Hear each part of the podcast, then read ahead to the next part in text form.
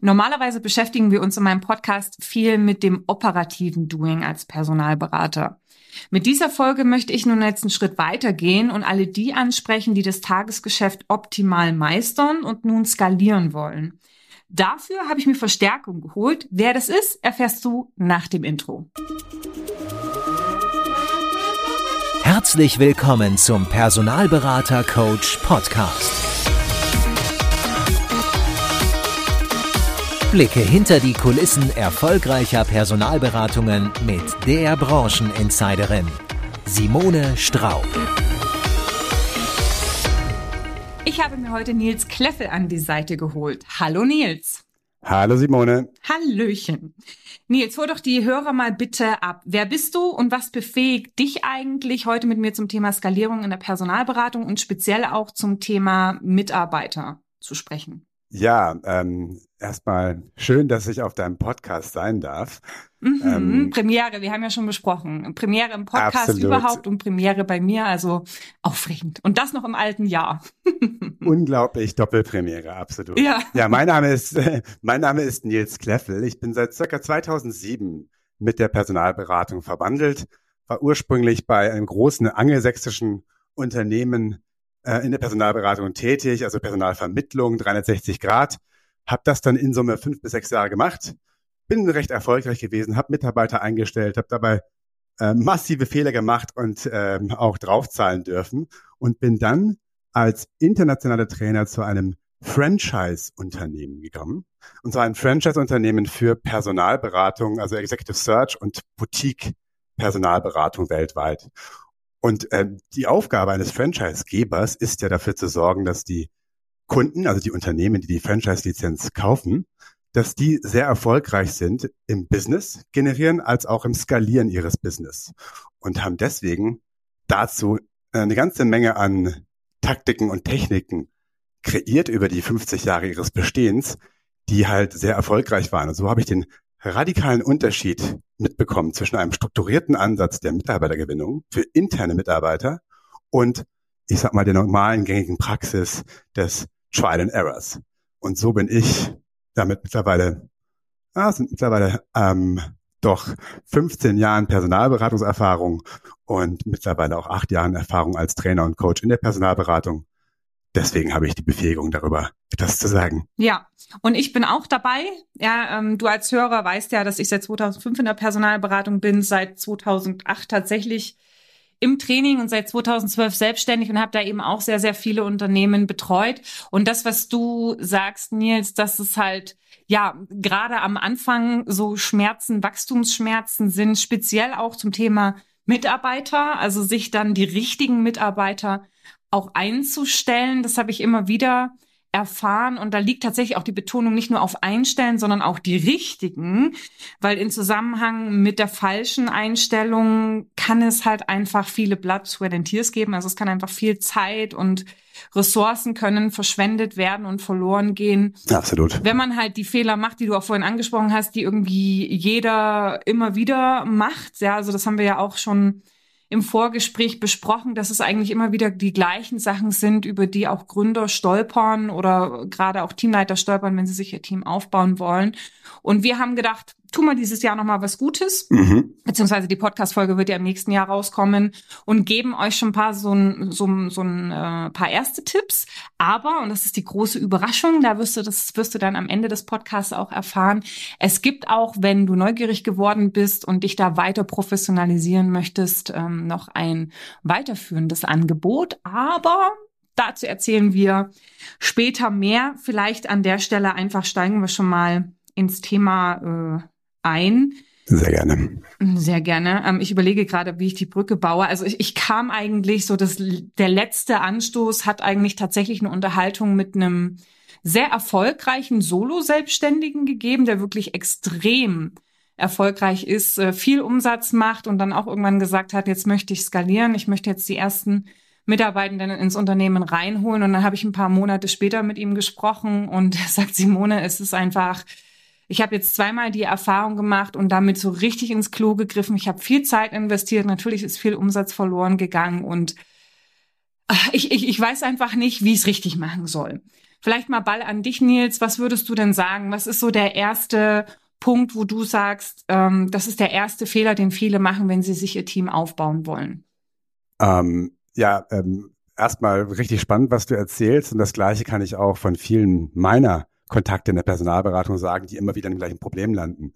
Ähm, aber zunächst einmal das Überprüfen der eigenen Motivation. Warum möchte ich überhaupt Mitarbeiter einstellen? Also was ist der wirkliche Grund? Mhm. Und äh, wenn der schon mal, sagen wir mal, ähm, nicht ideal gelagert ist, um es mal vorsichtig zu sagen, dann äh, werden alle Folgeschritte möglicherweise auch nicht richtig funktionieren. Also sprich, überprüfe genau die Motivation, warum du Mitarbeiter einstellen möchtest, ähm, weil das wird ganz entscheidend dafür sein, ob du überhaupt mit der richtigen Einstellung rangehst. Was wäre denn eine falsche Motivation, Mitarbeiter einzustellen? Ähm, beispielsweise, wenn du einzelne Bereiche des gesamten ähm, Prozesses selbst nicht machen möchtest, weil du zum Beispiel ähm, ja, Manschetten hast, Angst davor hast. Das Thema höre ich immer wieder, dass Personen, die jetzt gerade, äh, was die Projektakquise anbelangt, gerne dafür irgendjemanden einstellen wollen, der für sie das leidliche Thema Akquise übernimmt. Und ähm, das ist natürlich eine, auf dem ähm, Reißbrett sieht das wunderbar toll aus. Aha, da habe ich meine Probleme, da hole ich mir einen jungen Wilden sozusagen ins Team, der das übernimmt. Das ähm, ist zum Beispiel eins von den Themen, die man unbedingt vermeiden sollte.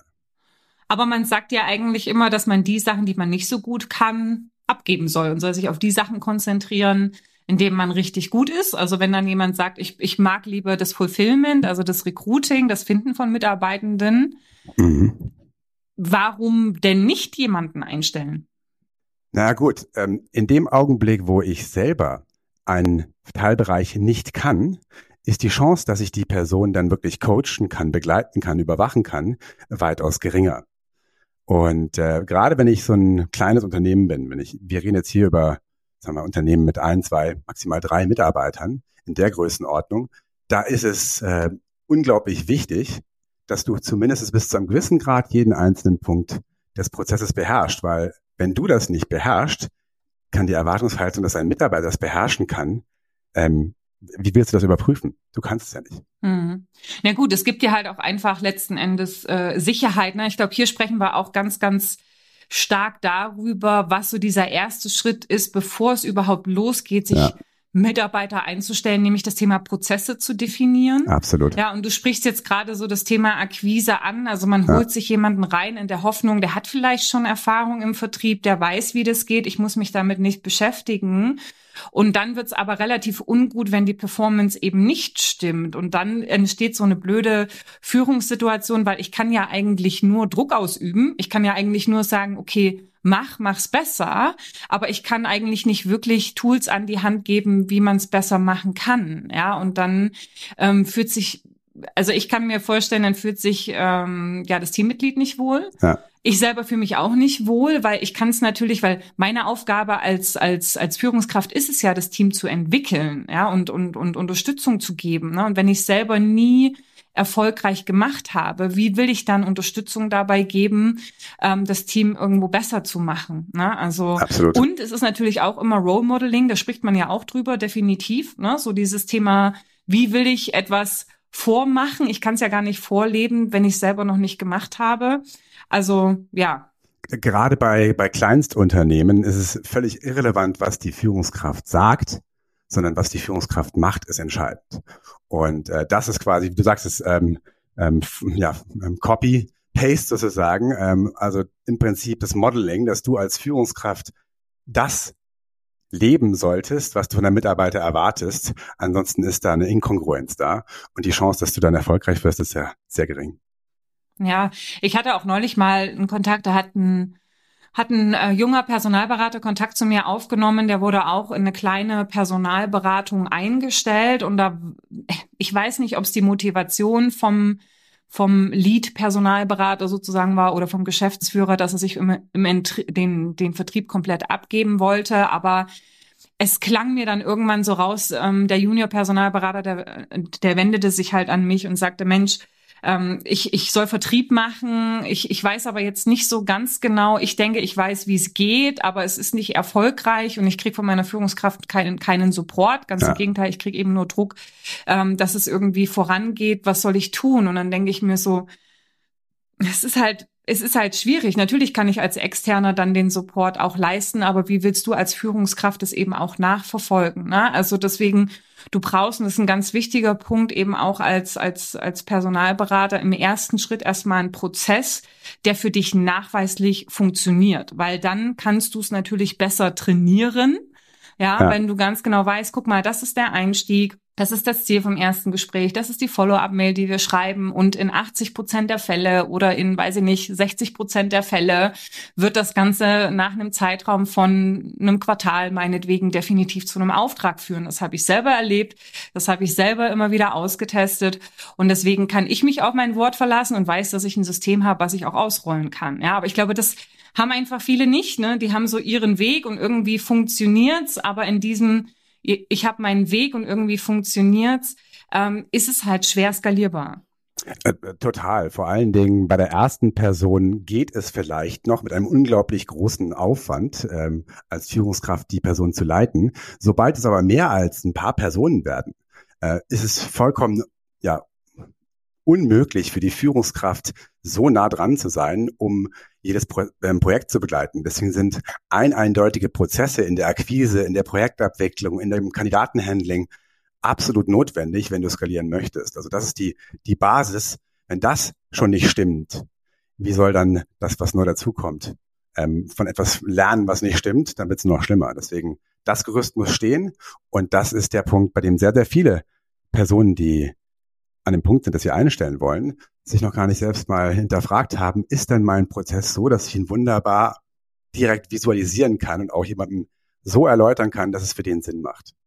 Mm, auf jeden Fall. Also das wäre so ein, so ein zweiter Punkt. Ne? Du hast ja gesagt, das Thema Motivation, warum will ich überhaupt einstellen, ja. das nochmal zu hinterfragen. Aber dann eben dieser zweite Punkt, sich eben auch anzuschauen, sind meine Prozesse schon ready, ähm, ready dafür, skaliert zu werden. Und da spielen am Ende sicherlich natürlich auch Vorlagen eine Rolle. Ne? Also so diese klassische äh, Positionsbesprechungsvorlage oder Kandidatenqualifikation oder Interview Prep und Debrief, also Vor- und Nachbereitung. Mhm. Das sind ja äh, Dinge, wo oft auch die Augen gerollt werden, wo man sagt, ja, Vorlage, ich mache das halt eher so und ja. ich weiß das aus der Vergangenheit. Auch Aufträge priorisieren hatte ich auch einen Kunden.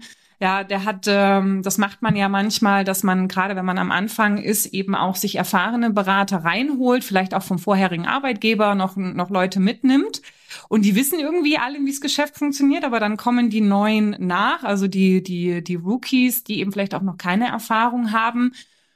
Und ja, die kriegen es natürlich in gewisser Weise durchs Role Modeling von den, von den ähm, erfahreneren Beratern mit, aber wenn keine Vorlagen existieren woher sollen sie es wissen? Ja, und wir hatten in diesem speziellen Fall ging es dann auch ums, ums Thema ähm, Aufträge priorisieren, wo dann die erfahrenen Berater natürlich ihr Framework äh, im Kopf hatten, ne, nachdem sie es machen. Und dann die Neuen, die gekommen sind, haben es irgendwie so halb mitgelernt, aber konnten, wurden auch nie wirklich selbstständig, weil ja, so, so sie dieses Muster nicht erkannt haben, weil es schwer berechenbar ist, ne? weil sie dann gesagt haben, irgendwie so, ja, aus dem Bauch heraus und das spielt eine Rolle und das, aber eigentlich hm, bin ich immer wieder auch auf jemanden angewiesen, der mir sagt, was ich denn jetzt machen soll. Ne? Und das ist natürlich dann auch keine Befähigung. Also hundertprozentig. Ähm, das ja. ne, spielt da sicherlich mit rein. Ja, vor mhm. allen Dingen, gerade du hast ein Beispiel genannt, wenn jetzt zum Beispiel ein Junior reinkommt in eine bestehende Personalberatung, äh, das Beispiel, was du gerade genannt hast, wo vielleicht schon zwei, drei Personen dabei sind, die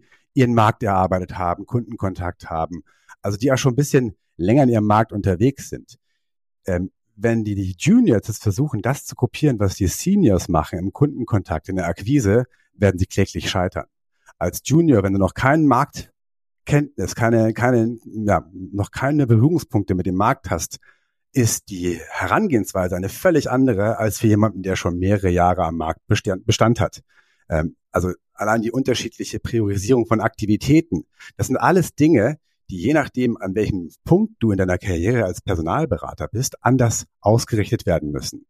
Und idealerweise solltest du als Führungskraft ein bisschen Ahnung haben, was zu welchem Zeitpunkt gemacht werden muss, und es idealerweise auch schon ähm, ja als Plan existent haben, bevor du überhaupt jemanden einstellst. Mhm. Also was, was meine ich damit konkret? Ähm, ein Junior, der einen neuen Markt erarbeitet, beispielsweise, nehmen wir an, der ist spezialisiert, dessen Hauptaufgabe wird zunächst einmal sein, möglichst viele potenzielle Kunden zu kontaktieren und mit möglichst vielen potenziellen Kandidaten, die zu seinem Markt passen, Kontakt aufzunehmen. Das sind völlig andere Herangehensweisen als für jemanden, der drei Jahre in einem Markt existiert und bereits feste Kunden hat. Völlig andere Fokussierung, völlig andere Tätigkeiten. Hm. Ja, wenn das so lapidar läuft, und das ist ja so der nächste Punkt, weshalb ja der Teamaufbau manchmal scheitert oder oder schwierig wird, dass das Onboarding und die Einarbeitung nicht richtig geplant ist, ne? Wenn man da zu spontan ist und sagt, okay, die Person kommt mal mit dazu, die macht erstmal ein bisschen Kandidatenseite und dann irgendwann macht sie Kunden. Ja, okay, also äh, ja, wie lang, mit welchem Ziel, wer macht's vor, wer trainiert, weil es geht ja auch nicht nur darum, dass die Personen Dinge observieren, weil du weißt es sicherlich auch, du lieber Hörer, ne, jeder hat so ein bisschen seinen eigenen Stil, ne, und das, was für den einen funktioniert, funktioniert vielleicht für den anderen nicht, ja. Und wenn ich dann kleine Duplikate schaffen möchte, das wird nicht funktionieren. Das heißt, ich muss im Training, also im, im Onboarding auch immer schauen, dass ich im Rahmen eines Trainings ein Prinzip mitgebe, also eine Struktur äh, trainiere, zum Beispiel die Struktur des Gesprächseinstieges, ja. Aber mit welchen Worten die gefüllt werden, das kann ich ja dann dem Berater selber überlassen. Ne? Also es geht zum einen natürlich darum, welche, welche Sachen getan werden müssen. Das hast du ja gerade gesagt, Nils. Ne? Also was macht jetzt irgendwie auch Sinn, damit es logisch aufeinander aufbaut und auch schnell zu Erfolgen führt. Und das andere ist aber auch wie. Also wie wird's gemacht? Und gebe ich dann auch meinem Rookie nicht nur die Empfehlung mit an die Hand, na guck dir's mal ab und würfel dir das Beste zusammen und go, sondern bin ich auch in der Lage, ein ordentliches Training eben anzubieten, um die Leute zu befähigen, natürlich irgendwo ihren Stil zu finden, aber in einem Rahmen, der eben Erfolg verspricht. Ne? Ähm, ab, absolut. Ähm, das zum einen und zum anderen ist, äh, da kommen wir auch zu einem anderen Punkt, dass beispielsweise die Erwartungshaltung von einem einstellenden Unternehmen, was die Kenntnisse ähm, von den Kandidaten anbelangt, teilweise völlig überschätzt werden. Ich habe erst neulich mich mit jemandem unterhalten, der hat jemanden eingestellt, der zwölf Monate bei einem angelsächsischen Unternehmen, dessen Namen ich jetzt nicht nennen möchte, was aber qua des Namens eigentlich ähm, die Erwartungshaltung mitgibt, okay, der, ist, der hat zwölf Monate durchgehalten bei Player XY, der müsste eigentlich ganz gutes äh, Grundwissen haben, was äh, Kontaktaufnahme, Kandidatenhandling etc. anbelangt hat. Ähm, die Person, die ihn dann eingestellt hat, hat den Fehler gemacht, das nicht konkret nochmal zu überprüfen im Rahmen eines Probetages beispielsweise, um dann bei den ersten Telefonaten zu merken, oh Gott, der hat ja gar keine Ahnung. Ja? Ähm, und das heißt, viele Annahmen, die man selber auch hat, wenn es ums Thema Kenntnisstand äh, von Kandidaten anbelangt, sind auch eben genau das, Annahmen. Und wenn man von diesen Annahmen ausgeht und sie nicht überprüft, äh, kann das ein sehr teurer, teurer Fehler werden. Hm. Ich will, wir kommen da gleich nochmal drauf zurück, weil dieses ganze Thema Einstellen und was passiert, wenn ich unbedingt einstellen möchte, ne, und wie sehr prüfe ich dann Profile oder auch nicht, ist sicherlich auch noch ein wichtiger Punkt. Ich möchte nochmal was zum Thema Onboarding sagen, weil ich es erst kürzlich mhm. ähm, wieder hatte. Im Vorgespräch zu meinem Mentoring hatte ich einen Gründer, oder was heißt ein Gründer, der ist schon jetzt längere Zeit äh, selbstständig, hat ein kleines Team und da ging es um, um jemanden, der seit einem Jahr jetzt, glaube ich, da ist, der aber nicht die, äh, ja, die gewünschten Ergebnisse bringt. Und als ich dann ähm, den Geschäftsführer so ein bisschen auch gechallenged habe und gesagt habe, ja, okay, aber ähm, also Stichwort, ne, ähm, Bedarfsanalyse, Motive herausfinden. Warum würde er wohl in der Situation sein, das Geld für mein Mentoring auszugeben? Ähm, und ich ihn dann so ein bisschen gekistet habe und gesagt habe, ja, warum, warum hast du es denn nicht gemacht? Also was soll ich jetzt hinbringen, was du nicht geschafft hast? Ne? Und dann kam nicht nur bei ihm, sondern es kommt immer wieder auch, wenn ich Berührungen mit Geschäftsführern habe, äh, gerade kleinerer Unternehmen, wo dann eben auch gesagt wurde, na ja, wenn ich ehrlich bin, habe ich wahrscheinlich auch nicht genügend Zeit aufgewendet, was ja klar ist, weil du ganz viele eben Sachen hast, die du parallel machen musst. Ja, wahrscheinlich wirst du auch noch aktiv für den Umsatz irgendwo wo, ähm, zuständig sein und da ist es immer so eine äh, heiße Nadel gestrickt dann das Onboarding und am Ende ähm, fragt man sich immer, habe ich genügend investiert? Man zieht die Person vielleicht manchmal noch länger mit als gedacht, ja. einfach weil man sich selber auch ein bisschen einen Vorwurf macht, ich muss vielleicht einfach nur noch ein bisschen mehr investieren und wenn dann wiederum A, keine Klarheit zu den Prozessen da ist, aber B, auch selber keine Transparenz dazu da ist, was, was braucht es denn eigentlich, um jemand optimal anzuborden und wo stoße ich auch an meine Grenzen? Also was ist wirklich äh, Persönlichkeit. Persönlichkeit passt am Ende nicht für den Job. Und was ist eine fehlende Skillbasis, die ich vielleicht auch mitgeben kann? Also wenn ich da keine Transparenz habe, dann tue ich mich natürlich auch schwer, die richtigen Dinge zu tun, damit meine Leute erfolgreich sind und vielleicht auch dann herzugehen und zum richtigen Zeitpunkt die Entscheidung zu treffen, nee, die Person ist es nicht. Ähm, 100 Prozent. Du hast gerade eben eine Sache gesagt, genau dieses, diese Befangenheit, die man als Führungskraft hat, wenn man jemanden in sein Unternehmen reingeholt hat und man merkt, okay, das war es jetzt doch nicht und ich würde mich gerne von ihm trennen. Mhm. Wofür ja eine Probezeit eigentlich da ist. Gibt es denn irgendein Messgerät für dich als Vorgesetzter? Also irgendetwas, was dir eine, auch was das anbelangt, eine Entscheidung vereinfachen kann? Also sprich auch, gibt es eine Klarheit über die Erwartungshaltung von Personen, die neu an Bord gekommen sind? Das sind die Ergebnisse, die ich von dir nach 90, 180, 360 Tagen erwarte. Also auch eine ganz, ganz große Klarheit für alle Beteiligten ist unglaublich hilfreich, einem aus dieser Befangenheit der Situation herauszuziehen. Mhm. Weil man automatisch, äh, wenn man nichts Fixes hat, an dem man sich festhalten kann, um richtig zu bewerten, dort automatisch äh, von anderen Faktoren beeinflusst wirst, die vielleicht nicht wirklich dir helfen, die richtige Entscheidung zu treffen. Ja, das sind wir wieder beim Thema Prozesse. Das sind wir auch ja, beim Thema ja. äh, KPIs, ja. Und ich kann Absolut. eigentlich auch am Ende nur die richtigen KPIs setzen, wenn ich selber auch mal gemacht habe und weiß, was ich verlangen kann.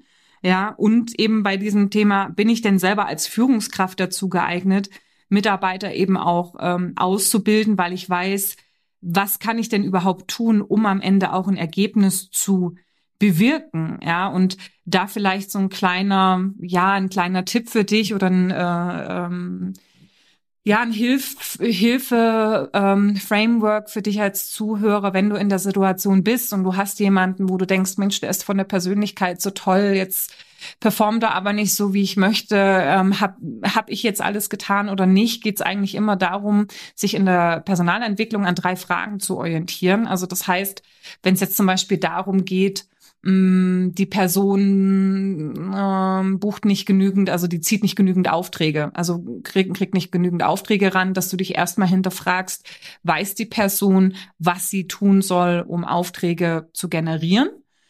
Weiß die Person, wie sie es genau umsetzen soll? Und weiß die Person die Tätigkeiten, die sie da tun soll, warum sie sie tun soll und wie sie am Ende eben auch auf das Ergebnis mehr Aufträge einzahlen. Ja, also das heißt zum, zum Thema was ist ja das, was wir vorhin auch gesprochen haben, hast du für dich auch aufgedröselt. Was sind denn eigentlich deine Akquisewege, die verlässlich zu Aufträgen führen? Also weiß das eben dein Mitarbeiter? Ähm, und, und zum Thema wie auch dann nochmal zu gucken, Hast du den, also weiß der Mitarbeiter, wie er zum Beispiel jetzt ein Telefonat machen soll und hast du den Mitarbeitenden dabei observiert und nicht nur einmal, sondern mehrmals, dass das auch richtig macht, also dass die Calls gut gemacht werden. Und ähm, weiß der Mitarbeiter, warum er eben Calls machen soll. Wenn du diese drei Dinge eben auch trainiert hast und und und ähm, ja beigebracht hast, dann ist es so ein Punkt, wo du sagst, okay, da hast du als Führungskraft schon sehr sehr viel richtig gemacht, weil ich als Mitarbeiter weiß, was du von mir erwartest ich weiß, wie ich es machen kann, also welche, wie ich die Calls durchführen soll, damit sie zum Erfolg führen. Das gibt mir Sicherheit. Und ich weiß vielleicht, wenn du KPIs setzt, wie regelmäßig ich das machen muss, ja, und ich weiß natürlich auch, warum ich die Calls machen muss. Also da ist schon mal viel gewonnen, aber ich habe immer so das Gefühl, als Führungskraft, man lässt die Leute mal in ein paar Calls reinhören und dann gibt man irgendwie auch noch ein bisschen Feedback auf die Calls und dann funktioniert's mal und das funktioniert nicht und man hat einfach dann ja, man hat keine Klarheit drüber, wie baue ich denn mein Trainingsprogramm auf und wie ist sozusagen mein Performance Management, wie es nicht, wenn es nicht funktioniert, ne? Aber ja. 100 äh, Prozent. Ich meine, als Personalberater, ähm, sagen wir als 360 Grad Personalberater, hast, hast du so viele Kernfähigkeiten, die notwendig sind, um den Job richtig zu machen. Ähm, wenn du als Führungskraft dir nicht über jeden einzelnen dieser Punkte bewusst bist, wo die aufgabenspezifische Reife des jeweiligen Mitarbeiters ist, wirst du ihn nicht richtig führen können. Das klingt jetzt ein bisschen abstrakt, aber das heißt, wenn ich nicht genau weiß, was ist deine, wenn du hast gerade das Thema Sales Call gemacht. Wenn ich nicht genau weiß, was ist die Interpretation meines Mitarbeiters, was er zu tun hat, wenn ich ihm sage, mach Akquise, wenn ich nicht genau eins zu eins weiß, was das, was das gemeinsame Verständnis ist, gibt es da schon mal ein Kommunikationsproblem. Und das gibt es nicht nur bei diesem einen Punkt, sondern bei jedem einzelnen unterschiedlichen Arbeitsschritt in der Personalberatung. Das heißt, darüber sollte eine eindeutige Klarheit existieren. Und je früher die existiert, desto besser. Also am besten beim, beim Onboarding. Mm.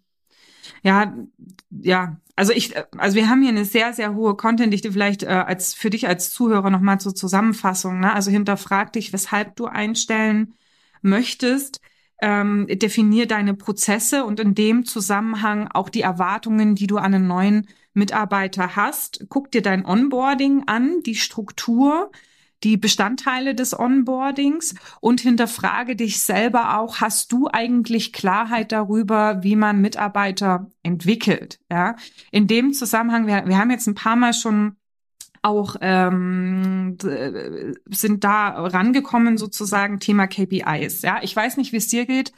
Nils, aber du hörst wahrscheinlich auch immer mal wieder von Gründern, die jetzt irgendwie sich ausgründen und es alles anders machen wollen und natürlich besser ja, machen wollen. Natürlich. Das erste, was dann, das erste, was dann immer fällt, sind die KPIs. Nein, nein, nein, nein, nein. Wir haben keine KPIs. Und Mitarbeiter werden dann eben auch mit diesen Versprechen eingestellt. Du kannst dich total frei entfalten. Du hast keine KPIs. Du suchst dir den Markt aus. Schlaraffenland. Was hältst du denn davon, ähm, wenn Mitarbeiter so gelockt werden? Überhaupt nichts. um es auf den Punkt zu bringen, überhaupt nichts, weil du wirst die völlig falschen Mitarbeiter anziehen, ähm, weil letztendlich, sagen wir mal ehrlich, beim derzeitigen Markt, die richtig, richtig guten Personalberater mit Personalberatungserfahrung werden entweder von ihren derzeitigen Chefs gehätschelt und getätschelt, also werden dabei äh, unbedingt dabei, äh, dabei gehalten beim eigenen Business. Oder aber sie haben sich selbst schon selbstständig gemacht als Gründer. Das sind so die meisten Szenarien von Top-Billern derzeit am Markt. Ja, entweder sie werden so gehatchelt von ihrem derzeitigen Unternehmen oder aber sie sind, sie haben sich eh schon selbstständig gemacht. Das sind so die zwei, sind meisten Szenarien. Das heißt, wen ziehe ich denn überhaupt an? Mit einem Umfeld, wenn ich, wenn ich das, äh, das Bild zeichne, ein Umfeld, wo du dich frei entfalten kannst, kein Druck, äh, mach was du möchtest. Ähm, ja, Personen, die möglicherweise nicht froh sind dort, wo sie gerade sind, weil sie nicht erfolgreich sind. Ja, beziehungsweise weil sie wahrscheinlich auch einen entsprechenden Druck bekommen, ne, wenn die Performance nicht stimmt. Performance am Ende, klar, wird natürlich in Umsätzen gemessen, aber eben auch vorgeschaltet, wenn die Umsätze nicht da in KPIs. In KPIs. Also es ist natürlich in dem Moment, wo du ja. auch gerade als als äh, Gründer überlegst, ne, ist ja dann immer die Frage, stelle ich mir Juniors ein, stelle ich mir Seniors ein, ne, Senioren, da geht man immer davon aus, die, die, die bringen eine bestimmte Basis mit, denen muss ich nicht so viel beibringen. Oh, das ist tatsächlich auch eine Gretchenfrage. Dazu, ähm, ich wollte gerade sagen, weil möglicherweise, wenn ich da kurz, wenn ich da kurz reinspringen darf, wenn jemand bereits irgendwo etwas gelernt hat und du musst, du machst es anders, dann ist das Relearning bei weitem aufwendiger, ähm, teilweise, als jemandem etwas bei, von Null auf beizubringen. Deswegen ist es auch immer so eine Frage, ja, ähm, besteht das Korsett oder das Umfeld, in dem der Personalberater gearbeitet hat, wie viel Veränderung ist notwendig im neuen Job und wie steht das im Verhältnis zum völlig neuen Anlernen? Also ähm, ganz, ganz wichtige Frage, die du da stellst. Aber vielleicht nochmal ganz grundsätzlich das Thema KPI. Ähm, eine, eine, eine Kennzahl ist für dich unabdingbar, um zu erkennen, ob du dich auf dem richtigen Weg befindest. Wenn du von zehn Anrufen, die du machst, äh, nur einmal den Entscheider erreichst, aha, weißt du genau, wie ich den Zeitaufwand beziffern muss, um Entscheider zu erreichen. Das heißt, jede dieser Kennzahlen und die jeweiligen Ratios zwischen unterschiedlichen Kennzahlen zeigen dir auf, was funktioniert und was nicht. Wie willst du als Führungskraft den Erfolg von jemandem messen, wenn du da nicht Meilensteine siehst, an denen du dich entlanghangeln kannst? Also keine KPIs vorzugeben oder keine KPIs zu messen, halte ich für ja nicht wirklich äh, sinnvoll. Abenteuerlich. Absolut. Also das kann, kann sicherlich, äh, sage ich mal, funktionieren, wenn man sich sagt, okay, wir wir wir haben uns als Unternehmen vorgenommen, einfach eine Zusammenkunft von äh, Seniorberatern, die maximale Flexibilität liefern wollen, ähm, zu erstellen. Dann ist es okay äh, in dem Moment, wo du wirklich sagst, du möchtest als ein, ein Unternehmen aufbauen und möchtest auch wachsen, also das heißt wachsen hin zu 20 Mitarbeitenden, 50, 100 und mehr, dann wirst du nicht drum herumkommen, eine, ein skalierbares System zu schaffen, was natürlich immer auch Standard bedeutet. Ja. Ne? Standard, damit es gut replizierbar ist, weil es kommen natürlich mehr und mehr Führungsschichten auch mit rein. Du wirst irgendwann nicht mehr nah genug dran sein. Das heißt, es muss wirklich, wie du vorhin gesagt hast, auch Nils, ein, ein eindeutig sein, was eben erwartet wird ja. vom Gegenüber. Und es ist natürlich auch im Sinne des Vertriebscontrollings, das wird irgendwann eine Rolle spielen, wichtig, diese KPIs zu haben. Und es ist besser, von Anfang an auch das Unternehmen schon daran zu gewöhnen, wenn du größer werden möchtest, anstatt irgendwann die KPIs einzuführen. Dann kriegst du nämlich ein entsprechenden Kulturschock. Genau, massiven Gegenwind, wollte ich gerade sagen, ja. Ja, ja. Aber nochmal zurück zum Thema ähm, Senior, Junior. Du hast ja auch gesagt, na ja, man muss dann auch schauen, was sind die Motivationen oder die, die, die Motive, warum ein erfolgreicher Senior, weil den wollen wir ja haben. Wir wollen ja nicht den nicht erfolgreichen Senior haben. Wir wollen ja jemanden, der performt. Was ist denn überhaupt der Grund, warum der das Unternehmen verlässt? Ja, und das ist eben auch eine Sache, warum scheitern oftmals eben auch die Einstellungen von Mitarbeitenden am Anfang ist, weil sich eben Gründer vielleicht auch entschieden haben, die erfahrenen Berater einzustellen, die entsprechend auch zu locken mit ja. Versprechungen, keine KPIs, maximale Entfaltung, du darfst dir alles aussuchen, super. Ähm, das Framework, was dann eben nicht mehr da ist, also nicht mehr, wenn jetzt die Berater von einem größeren Unternehmen kommen, dann sind sie vielleicht noch einigermaßen erfolgreich. Wenn sie dann in ein vollkommen frei Umfeld kommen, bei einem Brand, was eben kein CRM, noch kein ausgeklügeltes CRM-System hat, keine festen Strukturen naja. hat und so weiter, dann fallen diese Senioren oftmals aus einem, aus einem Rahmen, in dem sie funktionieren können. Ja, also das darf man nicht unterschätzen, Absolut. weil äh, ja das, was sie dann am Ende irgendwie als Fesseln empfunden haben, sie wahrscheinlich zum Erfolg geführt hat. Also das observiere ich ganz oft. Und ähm, Tito. Genau, und die andere Sache ist eben auch, was ist die Motivation? Ja, weil jeder, der erfolgreich war und ist, der weiß, dass eine bestimmte Quantität und Aktivität, natürlich auch Qualität zum Erfolg dazugehören. Und wenn du jetzt jemanden Pilz reinholen möchtest, der es ein bisschen entspannter angehen lassen möchte, also man muss schon ähm, da auch die Motive äh, ein bisschen hinterfragen und sagen, okay, ne, warum wechselst du weg und passt das eigentlich mit dem, was ich mir vorstelle, zusammen?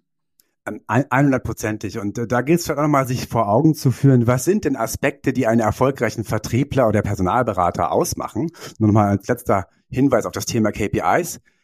Ich werde mir, egal was ich tue, wenn ich in etwas besser werden möchte, immer Möglichkeiten suchen, wie ich das, was ich gerade mache, quantifizieren kann und zu gucken, was funktioniert und was nicht.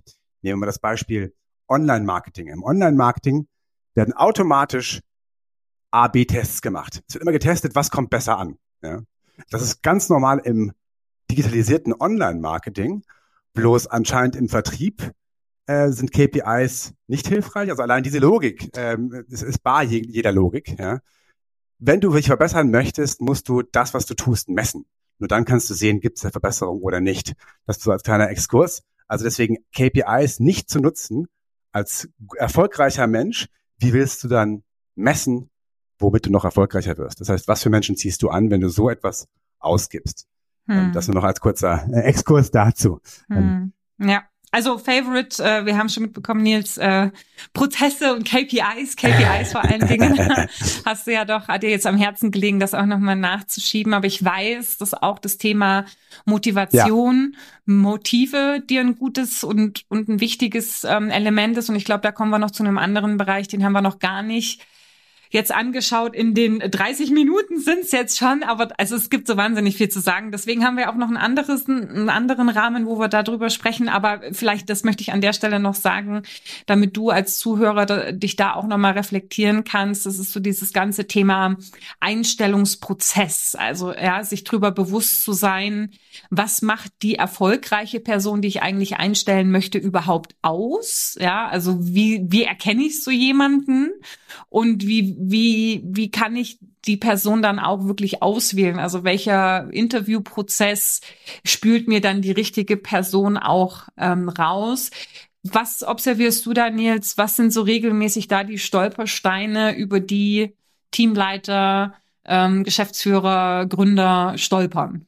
Also zunächst einmal haben wir das Thema, dass du ähm, dir gar nicht im Klaren bist, was denn die Wechselmotivation sein sollte von einer Person, die du einstellen möchtest. Also auch das gilt es sich mal wirklich ein, eindeutig sich zu fragen, was für Personen möchte ich denn anziehen? In welcher Situation sollen die sein und was soll deren Hauptmotivator sein, den Job zu wechseln?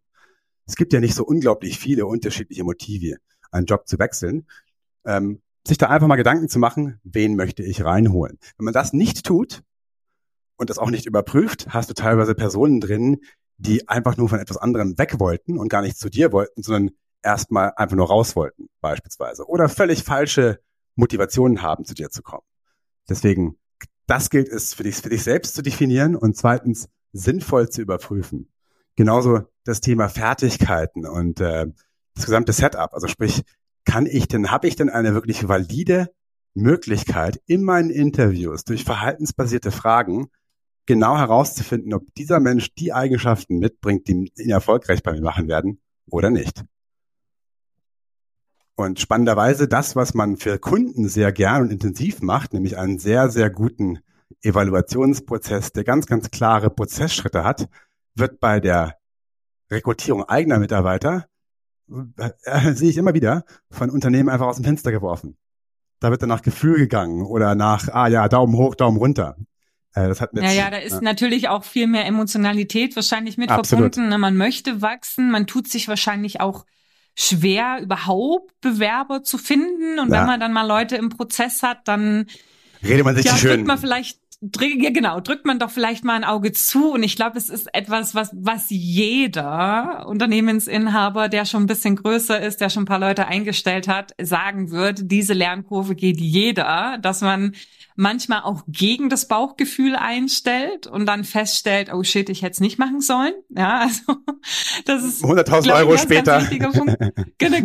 genau, aber das hängt sicherlich auch damit zusammen, dass man sich im Vorfeld keine Gedanken groß drüber gemacht hat, wen konkret suche ich denn eigentlich? Also wen stelle ich ein? Wie zeigt sich für mich ein erfolgreicher Berater? Und dann, wie du ja auch sagst, in, in einer gewissen Form auch die Interviews zu standardisieren, dass ich tatsächlich auch eine Vergleichbarkeit zwischen den Bewerbern herstelle herstellen kann. Ja? Äh, idealerweise, das habe ich meinen Kunden in der Vergangenheit immer empfohlen, ist nicht nur eine Person im Prozess haben. Idealerweise zwei oder drei Personen im Prozess haben, die man zu einem ähnlichen Zeitpunkt durch den Prozess gejagt hat, damit man dann eine wirkliche, tatsächliche Vergleichbarkeit auch nicht nur zwischen Ideal und Realität, sondern zwischen unterschiedlichen Bewerbern hat. Das hilft auch nochmal bei weitem, äh, sagen wir mal, ähm, Verhaltensweisen oder auch rote Flaggen äh, oder, oder Alarmsignale zu relativieren, wenn du zwei oder drei Personen hast, die du miteinander vergleichst. Hm, naja, da werde ich den einen oder anderen jetzt sagen hören, ich würde ja gern, aber woher soll ich die nehmen? Ja, wenn nicht, wenn nicht zaubern irgendwie. Ja, also vielen fehlt es natürlich auch an dieser Masse, wenn du sagst zwei bis drei auch parallel zu haben, um Vergleichbarkeit zu haben. Das wiederum liegt aber oftmals auch daran, dass ich das Recruiting, weil du sagtest auch gerade wie unsere Kunden, ähm, wie unsere Kunden auch irgendwie nebenher laufen lasse. Und ähm, da ergibt sich tatsächlich auch wiederum ein Tipp auch für dich als als Einstellender, dass du wirklich, wie auch für deine Kunden, du ein Projekt erstellen würdest und das Recruiting im Rahmen eines Projektes bearbeiten würdest, dass du es natürlich eben auch für deine eigene Einstellung machst und so wirklich auch eine Systematik ähm, praktisch dir überlegst, also wirklich dieses Projekt auch konzentriert abarbeitest und konzentriert eben auch abwickelst und dann wird sich eben auch die Masse an Bewerbern ergeben. Aber wie gesagt, die Problematik ist oftmals, dass es halt irgendwie einfach nebenher läuft. Es ist zwar schon irgendwie wichtig, aber man investiert dann doch nicht so viel Zeit, wie man es jetzt vielleicht für einen Kunden machen würde. Und wenn ich mich da hinsetze, meine Gedanken sammle und das eben strukturiere, dann kommen am Ende auch mehr Personen raus, die wiederum dann auch eine bessere Vergleichbarkeit geben, eine bessere Auswahl, damit ich dann am Ende eben nicht nur den einen, der irgendwie passt, äh, einstellen muss und, und, und losmarschiere, sondern tatsächlich mir auch den, den besten ähm, auswählen kann. Ja. 100 Prozent. Also es ist absolute Chefsache, jemanden einzustellen. Und das sollte man genau mit der gleichen äh, Qualität, mit dem gleichen äh, Qualitätsanspruch und mit den gleichen, äh, ja, mit der gleichen Energie mindestens angehen, wie man Kundenprojekte angeht. Da würde man ja auch in den seltensten Fällen sagen, okay, ähm, ist schwer, ich, du kriegst die Kandidaten dann, wenn ich sie finde. Nein, es gibt idealerweise eine Shortlist, wo du halt dann mehrere Kandidaten präsentierst, ähm, um so auch deine Position zu stärken. Das solltest du bei dir selbst erst recht tun. Hm. Ja. Hast du noch so zum Thema Einstellung, äh, Einstellungsprozess beziehungsweise auch die richtige Masse an Mitarbeitenden ähm, finden noch so einen Quick-Tipp für unsere Zuhörer, was sie da in dem Zusammenhang auch noch mal besser machen können? Naja, gut, also ein paar von den Punkten haben wir bereits besprochen. Nämlich, wenn du selber, sagen wir mal, kein A-Player bist, was deine eigenen Prozesse, dein eigenes Auftreten etc. anbelangt, dann wirst du auch keine A-Player, die du, selbst wenn du sie glücklicherweise einstellst, halten können. Ja, weil wenn jemand ein Superstar ist, dann erwartet er ein Superstar-Umfeld. Deswegen sind so Versprechungen falsch. Realistisch bleiben, sich selber im Spiegel angucken äh, quasi und dann auf Basis dessen ehrlich in die Rekrutierung reingehen, weil wenn ich das nicht tue am Anfang, wird das böse Erwachen spätestens dann passieren, wenn die Person ein paar Monate da ist. Das heißt, Wahrhaftigkeit von A bis, von A bis Z, das ist eines der wichtigsten Punkte. Also so, nur so bekomme ich auch wirklich das, was zu mir passt. Also du meinst dich auch nochmal bewusst zu machen, was kann ich wirklich eben auch bieten, Liefern. oder? Nicht, Absolut. dass dann die Leute äh, enttäuscht sind, wenn sie dann kommen und, und gar nicht genau. das vorfinden, was eigentlich am Anfang versprochen wurde. Hat, kennt jeder Kandidat oder jeder, jeder Personalberater vermutlich von ein paar Kunden, die dann, mhm. die dann quasi das ihren zukünftigen Mitarbeitern erzählen, wo dann der Kandidat äh, nach drei Wochen wieder beim auf der auf dem Schoß sitzt und sagt, ich will da weg. Ähm, und woran liegt das? Das liegt daran, dass im Vorstellungsprozess oder auch in der in den, in den ähm, Web-Ads zumindest über alle Kontaktpunkte mit dem potenziellen Kandidaten halt blühende Landschaften aufgezeigt worden sind, die mit der Realität nichts zu tun haben. Ähm, unterm Strich, du hast gefragt, gibt es noch einen Quick-Fix? Ähm, priorisiere es so und gehe es genauso durch wie ein eigenes Projekt für einen Kunden. Wenn du das schon mal tust, hast du schon mal einen Riesenschritt weitergemacht als viele deiner, deiner Marktbegleiter, weil die das eben, wie du vorhin sagtest, stiefmütterlich machen oder okay, wir machen das mal, wenn wir jemanden sehen, dann sprechen wir ihn an. Nein, konkretes Projekt. Ja, das ist ja auch, das ist ja tatsächlich auch so ein Grund, ne, man schmunzelt ja immer so ein bisschen, äh, es gibt ja Personalberater für Personalberater, ne? Ja, uh, warum ja. brauchen Personalberater Personalberater? Naja, weil ihnen eigentlich genau das passiert, was unseren Kunden auch ähm, passiert. Ne? Also sie geben ihrem Recruiting-Projekt eben nicht die Struktur, die es braucht, um erfolgreich zu sein, weil die Personalberater für Personalberater nutzen ja die gleichen Tools, ja, nur sie nutzen sie halt konzentrierter, sie nutzen sie systematischer ja. und klar haben die vielleicht auch ein gezieltes Netzwerk über die letzten Jahre auch in dem Bereich aufgebaut, aber die Frage ist halt dann auch wieder, wie viel wert ist so ein Netzwerk, weil man weiß ja, Personalberatung ist tatsächlich auch ein sehr schnelllebiges Geschäft. Ja. Ne? Die Leute, die jetzt vor drei Jahren in der Personalberatung waren, müssen das ja nicht mehr unbedingt sein, ja. Absolut. Also ähm, ich merke, also es ist, glaube ich, in fast keinem Interview oder in fast keinem Gespräch äh, ging die Zeit so schnell rum wie in diesem. und ich, also ich bin, ich merke, dass sowohl du als auch ich, wir haben noch so viel eigentlich dazu Richtig. zu sagen. Wenn du die Oberfläche ähm, deswegen. Bitte? Wir haben nur die Oberfläche angeritzt. Ja. Die Oberfläche angeritzt. Vor allen Dingen geht's ja jetzt auch darum, also wir haben jetzt ganz viel auf dich äh, als, als, als Zuhörer draufgeschüttet. Vielleicht da Zwei Hilfestellungen für dich. Das erste ist nochmal eine kurze Zusammenfassung. Also, äh, ne, was sind die Gründe, warum gerade die ersten Einstellungen oftmals zu einem Ressourcenfresser werden? Ressourcenfresser Zeit, Geld und Haare, die entweder ausfallen oder grau werden, ist, ähm, weil man vielleicht aus äh, falschen Motiven einstellt. Also sich da zu hinterfragen, warum möchte ich überhaupt einstellen? Ja, weil man ähm, seine Prozesse vorher nicht klar genug hat und die nicht eindeutig genug sind, weil man nicht genügend Zeit ins Onboarding und in die Einarbeitung investiert und auch nicht genügend Klarheit zum Thema Personalentwicklung besteht, weil du möglicherweise zu viel versprichst den Mitarbeitenden, ja, beziehungsweise vielleicht auch dir nicht klar darüber bist, wen suche ich denn eigentlich wirklich? Ja, und äh, ja, auch das ganze Thema Motivationen äh, nicht richtig abprüfst, auch die Suche nicht so konzentriert läuft, wie sie eigentlich sollte. Also das sind erstmal so ein paar Tipps, die man geben kann. Jetzt haben wir sehr viel gesprochen. Wir haben dir viele Impulse gegeben. Hilfestellung Nummer zwei, liebe Zuhörer, ist eine konkrete Seminarreihe, mhm. die die ganzen Punkte, die wir jetzt gerade besprochen haben, für dich in eine ordentliche Abfolge, in eine Struktur bringt und dich in die Hand nimmt, damit du entweder, wenn du die ersten Leute einstellen willst, es gleich richtig machst und nicht alle Fehler, die die letzten, du hast vorhin gesagt, 50 Jahre hat das Netzwerk, war das Netzwerk äh, mhm. ähm, schon in der Personalberatung tätig, für das du als Trainer tätig warst. Genau. Ja, wir selber sind ja auch jeweils fast, ähm, also jeweils immer mindestens ein Jahrzehnt in der Beratung tätig. Also Du musst nicht alle Fehler nochmal machen, liebe Podcast-Hörer. Du kannst dich auch auf unsere Erfahrung verlassen, wenn du möchtest. Wir, wir leiten dich da durch. Mhm. Oder aber diejenigen, die schon eingestellt haben und sagen, Mensch, aber irgendwie ist der Wurm drin. Ich wachse nicht in der Geschwindigkeit, wie ich eigentlich will. Haben wir eine Überraschung für euch, nämlich wir haben eine Seminarreihe konzipiert. Die ist komplett online, also über Zoom. Kannst du tatsächlich ortsunabhängig machen, sogar wenn du möchtest zeitunabhängig, weil es Aufnahmen von den Seminaren geben wird.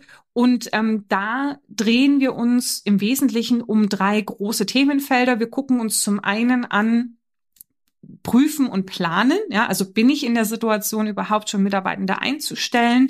Wenn ja, welche ähm, Mitarbeiter stelle ich überhaupt ein? Ja, soll es ein Junior, soll es ein Senior sein, soll es ein Recruiter oder Vertrieb sein? Ähm, soll ich meinen eigenen Markt hergeben oder wie teile ich die Märkte auf? Was zahle ich und wie gestalte ich die Provision? Das ist so ein Teil.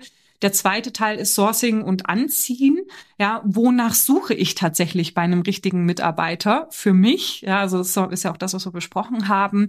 Wie gestalte ich einen Interviewprozess, dass er mir ver verlässlich eben auch die richtigen Mitarbeiter äh, bringt? Und ähm, wie mache ich mich auch interessant als Arbeitgeber? Also wir haben ja vorhin auch drüber gesprochen, spreche Real Talk mit deinen Interessenten, nicht, dass sie am Ende eben enttäuscht sind, aber wie kannst du trotzdem, du vielleicht jetzt nicht Top Nummer eins Player am Markt bist, Mitarbeitende für dich gewinnen und tatsächlich auch so dieses große Thema, wo kriege ich überhaupt Mitarbeitende her? Ja, also welche Quellen kann ich zum Recruiting nutzen? Wo kann ich vielleicht noch hinschauen? Wo habe ich noch nicht dran gedacht? Was mir wirklich auch die richtigen Persönlichkeiten in meinen Interviewprozess spült. Und das Themengebiet Nummer drei ist Interviewen, bewerten und einstellen. Also sagt es im Prinzip schon, wie gestalte ich einen sinnvollen Einstellungsprozess? Welche Tools zur Personalauswahl stehen mir zur Verfügung? Ähm, welche Rolle spielen auch Referenzen? Was muss ich in Angebots- und Vertragsverhandlungsphasen Phase äh, berücksichtigen. Also alles, was du brauchst, um nachhaltig ein gutes Team aufzubauen, ohne jetzt viel Ressourcen, Zeit und Geld zu investieren, wirst du in dieser Seminarreihe lernen. Ähm, Nils hat den Trainingslead, ja. ja, weil er einfach gesagt hat, das ist eines so meiner liebsten Themen. Ja, ähm, ich bin im Hintergrund. Wir haben in der Konzeption viel miteinander gemacht. Also da meine Erfahrung fließt genauso mit rein. Aber wir beide gestalten das Seminar mit äh, Nils eben als Lead Trainer. Und solltest du mehr Informationen zum Seminar wollen, dann schreib mich an. Entweder unter ja, LinkedIn, mich oder den Nils. Ne? Wir sind beide auf LinkedIn unterwegs. Ähm, schreib uns an. Du kriegst ein schriftliches Angebot, dann kannst du es dir nochmal anschauen. Die Seminarreihe startet ab Februar, also Anfang Februar. Es ist gar nicht mehr so viel Zeit hin. Also wenn du Interesse hast, dann melde dich. Die Termine stehen schon fest. Es ist alles echt gut machbar und diejenigen, die es wirklich nicht schaffen sollten, zu den zu den ähm, Trainings, die haben auch immer die Möglichkeit, sich das im Nachgang nochmal anzuschauen. Ja, also äh, an Nils oder mich über LinkedIn einfach eine Nachricht schreiben. Wir schicken euch das Angebot zu oder per E-Mail unter office@simonestraub.com einfach eine E-Mail schreiben und ich schicke dir auch da Infos zu. Zur Zeitpunkt der Aufnahme des Podcasts ist die Seminar Landingpage noch nicht online. Ich hoffe aber in den nächsten Wochen geht sie online, damit du auch da dich nochmal belesen kannst. Also, wie du magst, du wirst sicherlich äh, Informationen finden. Wende dich gern an uns und ja, wir freuen uns schon ganz arg drauf, dir zu diesem Thema mehr Transparenz zu bringen und vor allen Dingen, wie gesagt, Zeit Geld und wertvolle Haare zu ersparen. also oder die, oder die Haarfarbe. oder die Haarfarbe zu erhalten. Ja, genau. genau. Also, du musst nicht dieselben Fehler, denselben Schmerz nochmal machen. Gehst gleich richtig an und nutzt dafür unsere Erfahrung. In diesem Sinne, Nils, letztes Wort. Gibt's noch irgendwas? zu berichten. Vielen, vielen Dank, Simone. ähm, ich habe schon gemerkt, ja, die, die, die, die Stunde bald ist, oder 50 Minuten sind jetzt echt im Flug vergangen. Hat Spaß gemacht. 50? 44, ja. Ah, 45 okay. war, war noch nicht so. Na gut, 45. Aber je nachdem, wie lang dein letztes Wort dauert, sind wir auch bei 50.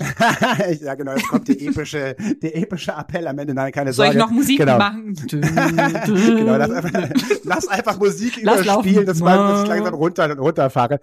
Also hat Spaß gemacht. Es gibt ganz, ganz viel zu lernen, ganz, ganz viele Fehler nicht zu machen. Äh, und glaubt mir, teilweise werden es Sachen sein, wo man denkt, wo man sich denkt, mein Gott, ja, stimmt. Das habe ich die ganze Zeit gemacht. Also Aha-Effekte gibt's auch immer wieder ähm, bei den Themen. Ähm, ich bin gespannt. Wird Spaß machen. Hat Spaß gemacht. Und Simone, ähm, wir können auch gerne noch mal eine zweite Runde machen, wenn, wenn wir merken, wir haben noch Luft für äh, eine weitere Stunde. Das, genau. Das werden wir dann sehen. Ähm, ist es gar nicht mehr so viel Zeit, aber ich bin schon ganz aufgeregt. Ich freue mich schon. Also, in diesem Sinne, dann bis bald. Danke. Ciao. Ciao.